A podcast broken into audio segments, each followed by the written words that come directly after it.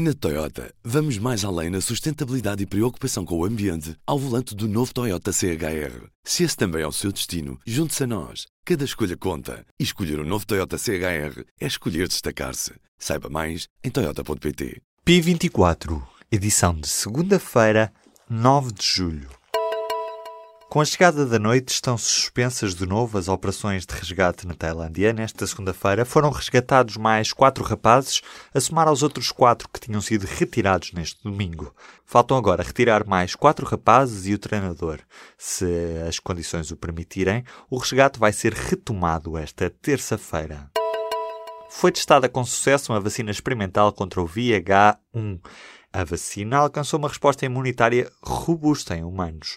Os testes aconteceram em quase 400 adultos saudáveis e 72 macacos. A vacina provocou respostas imunitárias contra o vírus nos humanos e protegeu dois terços dos macacos.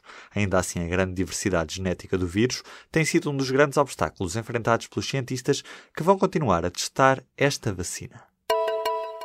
O Ministro dos Negócios Estrangeiros do Reino Unido apresentou a demissão nesta segunda-feira.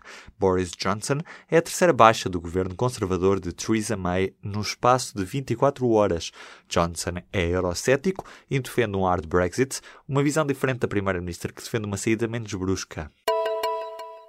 O aeroporto de Lisboa bate novos recordes de passageiros sem que a infraestrutura sofra alterações profundas.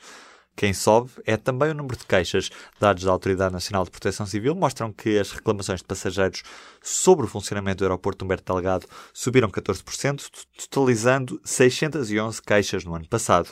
Ainda assim, o aumento de queixas ficou um pouco abaixo do aumento de passageiros, foram mais 18% no mesmo período. O Presidente da República promulgou a suspensão de despejos e justificou-o com razões sociais. Na prática, ficam suspensos os despejos de inquilinos idosos com mais de 65 anos, ou pessoas com elevado grau de deficiência, mas os proprietários contestam a decisão e vão recorrer para o provedor de justiça. Este diploma tinha sido aprovado com os votos a favor da esquerda parlamentar, ou seja, do PS, PCP, Bloco de Esquerda e Verdes, e também do PAN, e tinha sido rejeitado pelo PSD e CDS-PP.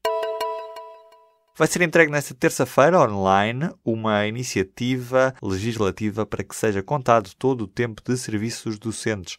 O Grupo Iniciativa Legislativa de Cidadãos conseguiu 20 mil assinaturas necessárias para obrigar os deputados a discutir um projeto de lei que prevê a contabilização de 9 anos, 4 meses e 2 dias, já a 1 de janeiro do próximo ano, no tempo de serviço prestado pelos professores. Os deputados vão ter, por isso, de discutir o tema. O Partido Comunista quer que o Estado fabrique medicamentos para combater os privados. O partido entregou nesta segunda-feira no Parlamento um projeto de lei que visa instituir o Laboratório Militar de Produtos Químicos e Farmacêuticos como Laboratório Nacional do Medicamento. O objetivo dos comunistas dizem ser cumprir o princípio constitucional do acesso universal e gratuito aos medicamentos a todos os utentes. A Nissan admitiu nesta segunda-feira ter falsificado os resultados das emissões poluentes. A empresa não revelou quantos carros estavam envolvidos na fraude, aludindo apenas a veículos feitos no Japão e para o mercado doméstico. Ainda assim, as ações do fabricante nipónico caíram mais de 4,5%. Bruno Carvalho diz que se volta a candidatar à presidência do Sporting porque aprendeu com os erros e as lições do passado.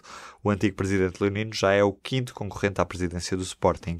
No manifesto da candidatura, defende que é o único a poder garantir que o clube vai continuar a dominar a Sociedade Anónima Desportiva, portanto a SAD.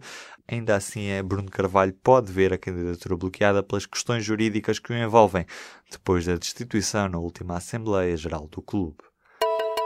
Luís Henrique foi o técnico escolhido para o cargo de selecionador espanhol de futebol.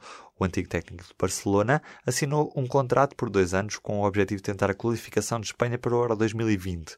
Estava desempregado desde que deixou o comando do Barcelona no ano passado. Na Toyota, vamos mais além na sustentabilidade e preocupação com o ambiente ao volante do novo Toyota CHR. Se esse também é o seu destino, junte-se a nós. Cada escolha conta. E escolher o um novo Toyota CHR é escolher destacar-se. Saiba mais em Toyota.pt.